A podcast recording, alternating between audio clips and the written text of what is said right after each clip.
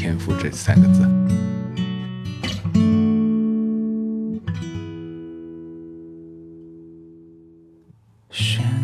我也是从那个年代经历过来的。我觉得选秀给我最大的感觉是，它既是一条捷径，又是一条远路。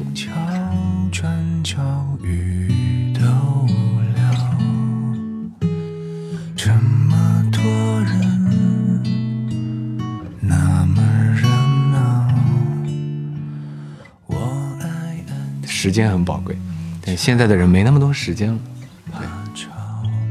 时而成熟懂事，时而孩子模样，在冰冷的城。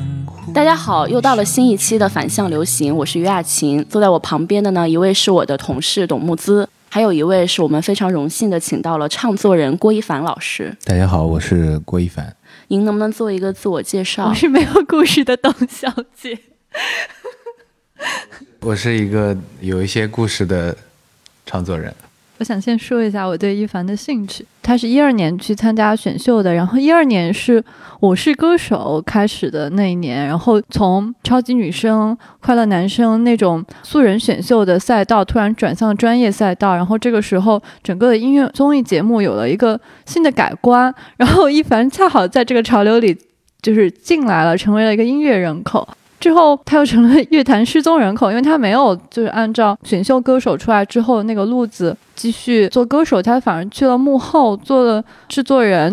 我刚刚看他最近要出新专辑嘛，一九年又回来，一九年出现的很多音乐综艺节目，比如说《乐队的夏天》，比较多原创对中国新说唱，还有当然这个之前就有了，还有那个。我是唱作人，都开始很强调歌手自己写歌、自己作曲，然后以一个独立创作、然后演绎的身份去出道，就是一个全能型的人才。我就觉得，好像嗯，每一个就是音乐呃综艺的转型或者音乐人身份的转型，在这个网络时代，好像一凡都赶上了。然后我就特别想听他去分享自己的经历，因为这个经历我觉得特别有代表性，而且刚跟他聊的时候，觉得他的故事挺挺有意思。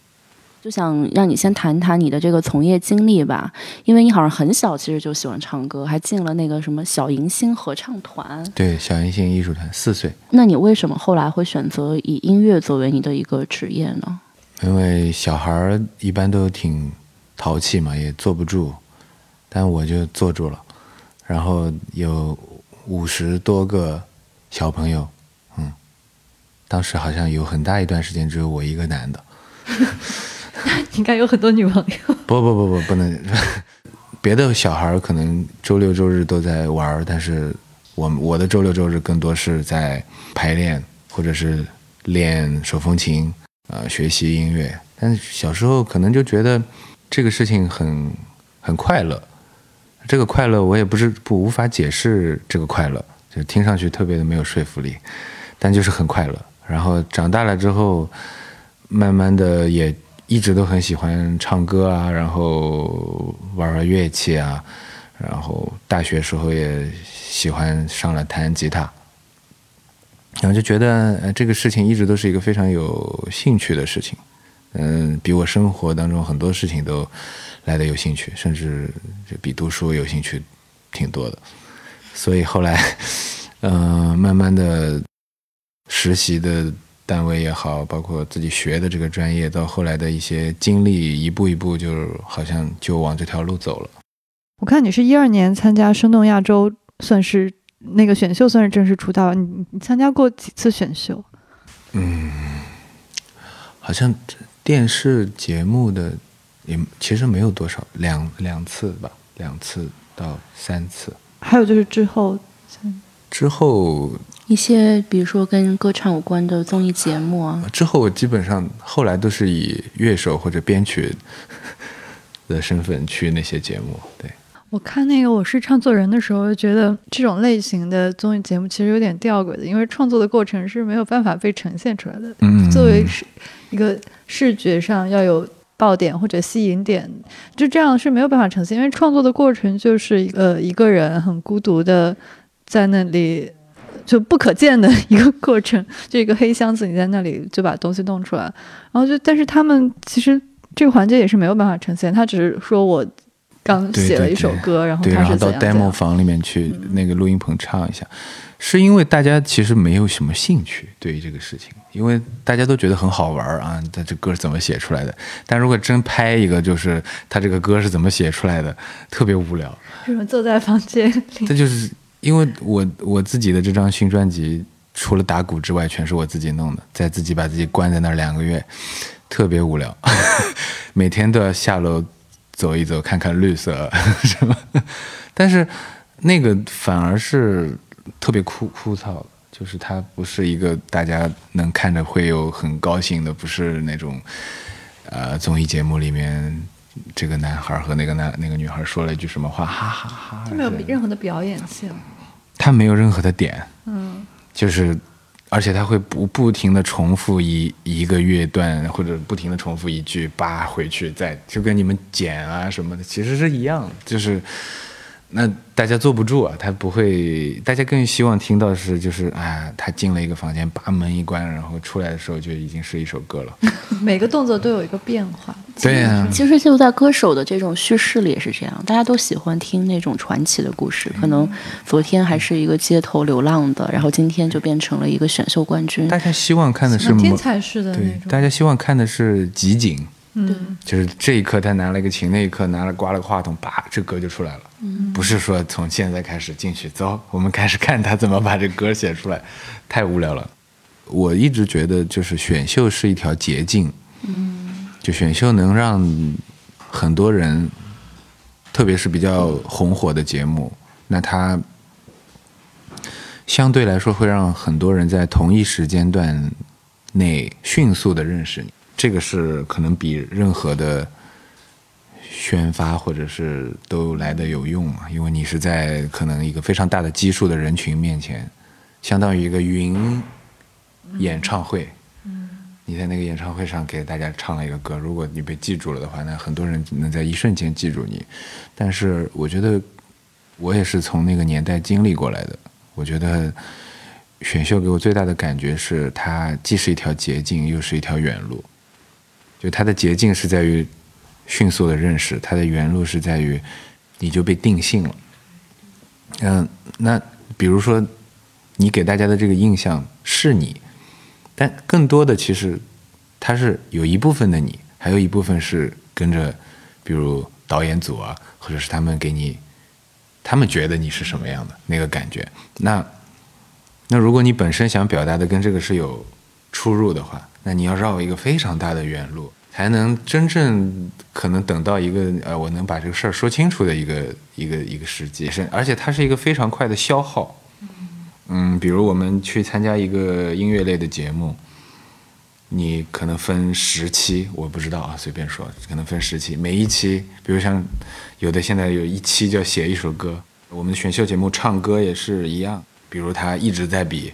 进复赛、进决赛、进奥进半决赛、进决赛，那他可能一路下来要唱很多的歌。对。那对于一个学音乐的人来说，我觉得不是每个人都是这样。我觉得其实每个人的才华是很有限的，每个人能输出的那个东西是你前面积累了多少，你才有多少的东西可以输出。那他在很短的一个时间内，可能几个月，这十期节目当中，可能有的人就把他前。多少年的积累，迅速的就扔掉了。就是你，你把你的存货迅速的全部扔掉的同时，就是把你整个就掏空了。那有的歌手他可能及时，那命都不一样。命好一点的歌手就走花路了，嗯，他也不需要再太多进步，或者大家就认可他这个东西，那他也是可以的。但有的可能。没有那么幸运的歌手，他短时间内掏空了自己，他又没有一个新的跟上的话，就他没有燃料了，他没有那些东西去跟上，他可能呃非常短的时间内就被淘汰了。那你是从什么时候开始感觉到自己真正成为了一个歌手？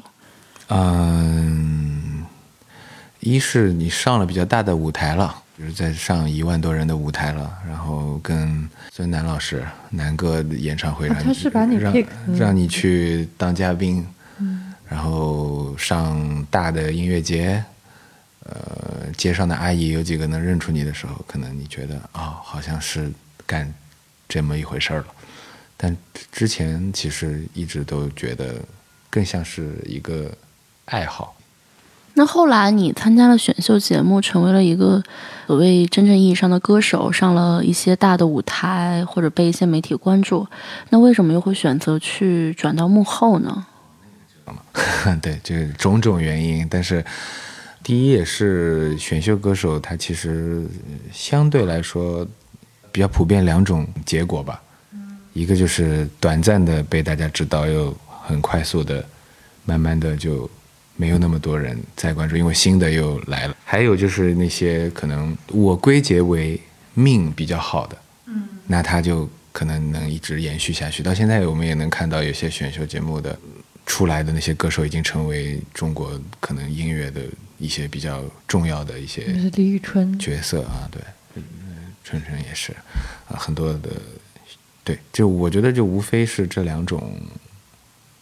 结果呗，但我觉得我可能偏第一种吧，就是慢慢的自己也啊也在找自己，也在找一个平衡点，然后也有一些原因，所以后来导致慢慢的我就觉得是不是需要有一个事情是让自己变得更强一些，或者是让自己的音乐的方面的能力更强一些，那又跟。呃，这个这个这个这个叫艺人这件事儿又没有那么大的关系，那可能做幕后编曲、制作、做乐手，嗯，会从全方面的去锻炼你，然后也当然也是一份收入，嗯，所以当时就一个挺巧的机会，然后就一个朋友问，哎，你最近有没有空啊？你有空要不要做一个编曲啊？然后就走又走上了另一条不归路。年的时候？一五一一一一五一六年吧，我那隔了四三四年。对，其实我特别好奇，就是你当时参加声动亚洲的时候，也是进了六强的嘛，突然也变成一个小名人了，对你心态有没有冲击？就会不会觉得突然觉得自己也是个有粉丝的人啊？当时是不是还没有粉丝这种说法？应该啊，有了有了，已经有超女的时候就已经有了，对对，嗯。对，有，反正也挺不习惯的，因为我不太信这个事儿。之前我之前是不太相信，就是有人是会就是欣，就比如说欣赏一个人的人，或者欣赏着一个人的作品，他会呃就会就会做到某些程度。但是那段时间我也是有一点长见识。那那现在遭遇了什么？不是，就是。就是突然之间，你会感觉到那个东西是比较真、比较真实的发生在你的面前的时候，这也是那个平台的强大，或者是节目的强大，让一个人可能一天之前都还没有很多人认识你，可能过了一个礼拜去一个体育场，那一个体育场的人在为你欢呼那种感觉。但是，因为我可能从小的经历，我小时候在录音棚待过，然后也挺多看到来来去去，所以一直都。警醒自己，就说这个，这个光拿掉拿掉之后，其实普通人，你还你你你根本没什么变化。但是其实现在大家造了个梦啊，可能有挺多人在，比如比如在呃路上会认识你，或者是，但这个这个往往就是我觉得是一时性的。嗯，那很多年过去到现在，可能那些还在。听我歌的人，或者是还是我，我称之他们为乐迷吧，我不太喜欢粉丝这个称称呼，他们可能就是筛，就慢慢的、慢慢的时时间帮你筛选掉了一些。但是我觉得听你讲这么多，还是一个很传统的歌手或者唱作人的一个路径。那你怎么看现在的明星？对对，偶像呢？因为因为也别人会讲说不不偶像，是是我们节目。有史以来 颜值最高的嘉宾，像 以前的嘉宾原谅我。对，但是人家就讲说，现在是个偶像的时代，其实你根本不需要会唱歌，你就算唱的再差，都会有人给你修的很完美。这个其实我是这么看的，因为科技这个事情，对于我这个年纪的人来说，我觉得反而是一件好事。就是我在我小时候觉得制作一张专辑或者制作一首歌是一个非常复杂的一个过程，就是它可能需要录音棚，它可能需要乐手或者是录音师啊、剪辑师啊，或者是那因为现在的软件，或者是它现在的这些制作音乐的这些东西变得越来越门槛没有那么高。傻瓜，他其实也不是傻瓜，只是他的音质、它的作用越来越越强大了。就是本来可能我们只能在某些地方才能完成的东西，通过一些现在强大的科技，能让它更容易的、简单的把它呈现出来。嗯，唱的好不好？我觉得其实跟修音无关。嗯，因为修音它只是把那个音修准，但有的歌它音修准了也不好听。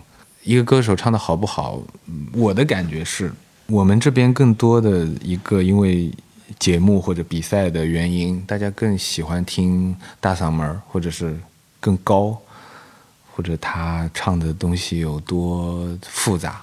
我也有过这么一段时间的误区。觉得，因为我以前在比赛里唱的就很高，但是很累啊。唱完比赛你出去演出特别累，但是现在我可能也是年纪的原因，我我会觉得最合适你的是最好的。嗯，就是跟跟人的穿衣服、跟人的使用的东西一样，它最合适你，你就是最舒服的状态。以前老说科班或者学唱歌或者他的唱功多好。但是这些年我越来越就是，啊，嗯，一个强大的一个，因为我也是学唱歌出身，但是我越来越觉得技术它是是必要的，但是情感和你唱歌的那个真诚的那个感觉，当然这些也是需要技术去支撑的，但是我们所说的技术可能更多的会局限于，啊，你。转音转音转的多，都是一些外放的技术，但是其实更多的技术是控制力，让你的唱歌能够更多的唱到别人的心里，在他一个合适的音区，而不是说我要去够我唱不上去的，或者说我要特别使劲儿才能。我我会觉得他并不是他最漂亮的地时候，就是最美的时候。他最美的时候就是一个人娓娓道来，在他最合适的一个状态，在他最合适的一个音区里唱一个他最合适的歌。那他可能那，制作人就变得很重要。收歌那些，一个歌手他是是要碰到他合适的歌，他才能唱好，而不是说，啊我我我我唱不上去这个歌，那我硬喊一下，再修修准。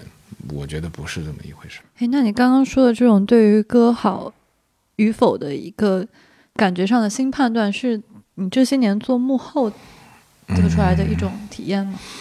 对，因为我觉得音乐其实啊没有高级和低级之分，但是音乐是有好好和不好的，嗯，就是嗯，但是任何跟这种艺术有关的行业，其实都有鄙视链。呃，鄙视链这个就是说的比较狠了，但是我是我觉得那个好和不好，其实是在于。从事的音乐工作者听到这个歌的时候，我们会从这个歌的制作水平啊，或者是他对于这个歌他付出了多少时间，我们是可以听得出来的。就是他不不是这个是糊弄不了的。但肯定还是有一些人天生或者他更具有一个好的歌手的素质吧。我不知道，就是说，对于今天的这样的一个工业体系来说，什么样的歌手是一个。更适合，就是说他更有可能性能够走出来。我们身边一直流传着一句话，就是我们互相鼓励对方的一句话，就是“哎，别聊天赋，我们身边的人都还及不上有天赋这三个字。”嗯，就是没有天才，大家都是到不到那儿。这挺实在的。对，就是因为我们更多的归结于我，嗯，这话怎么说呢？就一个歌。你现在听的多了，或者是你你更会被一些东西所感动，而不是说以前可能更追求技术，但现在我我就是我说的那个东西，并不是说他他需要有多好的设备去做出这个事情，也是很需要的啊。但是有的人他拿一把吉他弹一个歌，他很真诚，他那个歌也很真诚，他可能呢并没有学太多的音乐。但是他就是自己哼哼啊，是怎么出了一首歌？但也有可能和会感动到你。嗯，就返璞归真了已经。但是，因为的确好的东西就是好，他不管他怎么做出来的，但是好的他可能还是好的。就是我我觉得好真诚是第一位的，就不是说我现在流行什么，呃，现在现在大家都听这个，那我得我得弄点这个，大家都听那个，我你从从里面出发，你最想要做的是什么？那可能你感动了你自己，你才能感动别人嘛。那那不是说啊，现在流行一个说唱，那要不我也搞点说唱。现在流行电子了，我也弄点电子。其实。不不不是这样。你说你小时候就很喜欢音乐，是因为它让你很快乐。那你觉得，嗯，后来从事了音乐，对，从事了音乐之后，既做了选秀，做了幕后，就一个是特别台前，一个是特别幕后，就这里面的快乐的源泉变成了什么？呃，我觉得现在我分得很开，就是我的工作也是音乐，但我的，呃，我一直老开玩笑说，现在做艺人像副业。我的副业也是音乐，对，就是就是做做歌手也很快乐。但我自己做自己的音乐的时候，自己做自己非常想做的那样的音乐的时候，我是还是小时候的那样的快乐。但是我做工作的时候，就是比如我，我不能保证每一个工作都都是非常快乐的啊，因为不一定对。但是你要努力的在这个里边，就是我的感觉是，那那我能不能？在我自己的认知范围内，帮这个歌更好一点点。就比如说，我帮他编曲或者我制作，那我能不能让他听上去更好一点？当然，还有那个转账的那一刻也很快乐。对对，就是收收入的那一刻也很快乐。对，创作过程不痛苦吗？比如说我们编稿子的时候，但是你知道我们的工作的特点是编稿的时候很痛苦，然后收拿工资的时候也很痛苦，因为太少了。别别别别嗨，呃，因为我觉得其实这个事儿是各行各业都会碰到的。你的工作不可能永远都是快乐的。哎，你做做我自己的音乐，我也痛苦。那个痛苦是跟自己较劲儿的时候。嗯，我怎么还不能再好一点？怎么？因为这制作人也是我自己，编曲也是我自己，乐手也是我自己，就自己每天跟自己较劲儿。但是那个快乐是最终你创作出来的是快乐的。那你工作的时候。那个快乐可能只能你自己去找寻了，因为我觉得每个行业都是都是这样。其实我觉得这还是一个挺残酷的行业，你觉得呢？啊，在中国好像还行。我觉得他这个心态看啥都外边就你这 对，因为这 这没法弄了，这都对，人家一波接一波的。我觉得中国还是，我觉得我我从小到大长大的小时候的明星是那些人，长到现在这么大了还是那些人。哦，是因为你不太关注现在的各种流量？流量是是新时代的产物嘛？但是原原先的老牌的歌手就还在那儿嘛？还在还是没有没有被淘汰？还是还是属于这个行业比较能说得上话的？对。那你看现在的音乐选秀节目吗？选秀综艺节目比较少，因为现在时间没那么多，忙着做自己的专辑。对，做自己的，做别人的。但因为现在没那么多时间，你坐在那儿一直在那儿看那个，而且的确，呃，老歌也比较多嘛，所以我还是比较，我还是一个比较听新专辑的人，就是人家有谁发了专辑，我会听一下。嗯，我觉得现在的音乐综艺跟以前很不一样的地方，就是之前我感觉是那种草根崛起的时代，比如说像。李宇春、什么张含韵，他们当年出来的时候都还是普通人。其实特别喜欢强调这个，因为当时他会认为说这是一个呃乐坛民主化的一种方式，然后一个可能根本没有什么机会的人，他可以通过这种方式能够走出来。但是我不知道到今天可能是另外的一种操作，或者另外一种讲述故事的方式。如果我是一个有才华的年轻人，我应该。比如说选秀还是一个好的进入到乐坛的途径吗？我觉得现在最大的改变是所谓的艺人和所谓的明星，他和老百姓的距离变近了。嗯，因为你有网络，你有，所以不是不是像我们小时候觉得歌星明星是一个非常遥远的事情，现在大家都比较近了，嗯，而且没有那么多神秘感。所以参加节目也更多的成为一个明星曝光的一个机会嘛，但是是还是僧多粥少呗，因为你的信息量就是这些，然后其实一直都处于一个比较饱和的状态。所以我一直觉得还是一个萝卜一个坑的，一个一个坑要填上，毕竟上一个萝卜得走，我觉得。所以也是就是前方是刀山火海，就是你要通过一条选秀之路，让就去成为一个什么，还是挺难的。而且我们这一直都强调这个选秀歌手的这个标签。其实很多人花了非常多年才把这个标签拿掉，对，其实它是有一定的，不是那么就是体面体面的一个一个标签。就是说，在这个行业里面，还是有这种鄙视链吗？也不是鄙视链嘛，就是他会觉得，因为这更快嘛。但是现在我觉得也慢慢的越来越不这样了吧，因为现在其实很多的主力军，也就是当年的那些选秀的歌手。现在会回炉重练，就他们会再重新参加各种选秀。对啊，而且比较有意思的就是现在的选秀剧，包括发行新歌的方式，从出专辑变成出单曲，它都是变得越来越碎片化了。现在因为综艺节目它是要考虑那个配方嘛，就不同类型的歌手要同台出现才会有那个话题点。比如说，我是唱作人，他就会找一些。一个是流量明星，比如说王源这种。网络的流量，还有网络歌手那种非常主流的、不那么上台面的，但是他想要 就就因为他更 都上台都上台，因为他们其实想摆脱这个标签，他想变成更进入那种主流唱片歌手，而不是那种网络发布的那种歌手。其实从这个角度来讲，是不是说传统的唱片公司在这个行业里面，它还是具有一个绝对的核心的地位？但是另外，可能对于我们大众来讲，会觉得说唱片是一个夕阳行业。但是据我业内的朋友说，不是这样，是寒冬行业。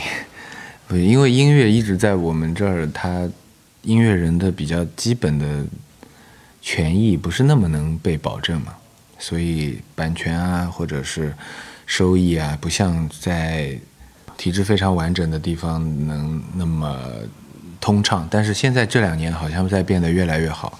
就是版权啊，包括所有的，呃，必须要负的那些责任和义务的，包括回馈都越来越详细和越来越细致。听歌也是因为我觉得音乐这个东西还是属于啊，不是必需品的。对有的人是，但不是每个人都是。它不像我们要吃饭啊，要喝水啊。现在人的生活压力也很大嘛，为了生存啊，为了。在这个社会上立足，所以我觉得做音乐的人的心目当中，音乐的比重是非常大的。但是其实很多人并没那么大，所以就产生一个连带的效应嘛，就是做音乐的人也越来越不愿意付出自己的努力了，因为你付出了努力也很难有看得见的回报。就起码人家说你一声好听，他也高兴，但很少有人说他好听，他又也不高兴。那。嗯，听众也更多的他会被更多的琐事儿，大家都会有的工作啊、家庭啊各种各样的事儿所分散特别多的注意力，而每天你的注意力又是非常有限的，你会被各种各样的东西所弄的购物软件啊、那个连续剧啊，因为各种各现在的娱乐太丰富了，然后又太丰富又太贫瘠了，时间很宝贵。但现在的人没那么多时间了，对。那你这次出了这张《重返地球》的专辑的考虑是什么呢？嗯，为了让大家回去之后能有一个小时的快乐的事啊，那 就我觉得这是对自己前面可能三十一年的一个总结吧。要不然做学了那么多年音乐，做了这么多年音乐。也没做过一张专辑，也挺遗憾的。去年而立之年也来了，对吧？然后就觉得是不是给能给自己的这个节点上有一个小总结吧？对，因为我看你这个专辑里面的歌词，嗯，还有刚才其实，在节目里谈，你也几次谈到，因为你的年龄，所以觉得怎样怎样。嗯，尽管其实还是一个年轻人，但我发现你的歌词里面的确有很多，就是你对于时间的感悟，嗯，还有带有一些。上个时代的，比如说你会谈到你是一个有一首歌叫《漫画人物》啊，对，就是这种，我是还属于八零后的一种感受。对，我是八零，因为时间这个事儿是很以前没有那么大的感觉，但是越来越有这个感觉，就是不要再浪费时间，然后把时间更多的用在重要的事情和重要的人的身上。我觉得人可能最宝贵的就是时间。哎呀，说的有点严肃了，嗯，但突然体会到这个事儿是非常重要的一个事情。父母的老去也好，或者是你能看到肉眼当中的看到的那些东西，包括现在因为在北京嘛，所以回家乡的时候看，有时候看到老母亲的那个眼神，也是和以前不太一样。就是我一直会觉得这握不住的东西，而且我一直是个挺老派的人。就是不不太新潮的一个人，有点念旧，就是这总想把一些东西都储存了什么，但你也不知道哪天的硬盘要坏了，什么又不行了，就是留不住的。但是这个流逝感是这张专辑里比较重要的一个事情，就是这个时间的流逝，包括这个不一定是老去，就是但是那个时间一直在流淌，在消逝。那你怎么在这个消逝的这个感觉当中，还是得积极一点嘛？就是抓住每一个可能应该抓住的事情，啊，说该说的话，就别浪费时间在不必要的那些给你烦恼的人的身上，多跟给你快乐的人沟通。我听完这个专辑，我觉得特别像一个，就是人到了三十岁，可能突然变得很有表达欲，其实是更害更害怕表达，但是又想更精准的表达。嗯。对，以前是不不害怕表达，因为年轻嘛，无知嘛，然后很多事儿没有经历过，没有体会过，就就说出来了。那现在可能不了解的我就不说，但是我可能觉得这事儿我还能说两句的时候才会说。那音乐又是一个很好的一个媒介，但是你可能不可避免的就是会遇到一个个人的表达和。其他方方面面，比如说资本，比如说市场，会产生一些矛盾，怎么办呢？你会不会有一些蠢蠢欲动的时候？比如说乐队的夏天，就把很多当年大家认为是小众的摇滚乐队请上了大舞台，然后他们又重新出圈了。我想应该是很多人会觉得比较眼红吧。就是眼红，我觉得可能还是阶段不同吧。嗯，我我是没有觉得眼红，因为我觉得。嗯，那些好像老师们也本来也挺苦的，有些摇滚乐队，这也是个好事情嘛，就是让他们能更让更多的人知道，有更多的商业价值。但是这些都和作品是无关的，嗯，就是这些东西它它不一定它商业价值更高了以后，它的歌就更好听了，它可能它的歌还是刚开始那特别。难的时候写出来的那些歌还是相当就更更能感动人吧？那这这是两个范畴，一个是商业运作，它能不能变得更值钱这个产品。那音乐人可能更在乎的是，那我输出的这个东西，它是不是更能对？就是，哎，就我我的感觉是这样。嗯，如果就是有一个综艺的机会摆在你眼前，你会不会去参加？就是看看公司安排，如果他们觉得对老亏也不太好的话，对 我我觉得挺好的。就是你参加一个节目也好，参加一个任何的东西，就是每一步都是算数的。我参加选秀节目也觉得学到非常多的东西，就是在这个节目当中，与人与人的交流啊。然后很迅速的在台上感知那种台上和台下的关系，主持人和就都都有非常多的进步，比你刚刚去的时候一个节目下来，你也会有变化。但是这会比你一开始就是想象做音乐要更复杂，因为它实际上更多的就是复杂的嘛。对，更多的东西都是在表演性啊。一团麻，总有那解不开的小疙瘩。对啊，就是。这这这个就是，因为你不可能什么都很简单嘛，那你只能保持一个地方很简单，但是你保持这个地方很简单之余，你还得你你得顾全别的事儿，比如你你签了公司了，对不对？你也不能老干点儿就不挣钱的事儿。对，其实我觉得都是你只要想清楚了、想通了，把心态摆好，其实什么都不是什么太大的事儿。就因为你有了希望，你才失望嘛。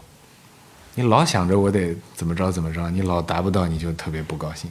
但你也没想往往那儿去，有的时候反而到可能意意料之外的一些小惊喜。我好奇，像你这样心态的音乐人多吗？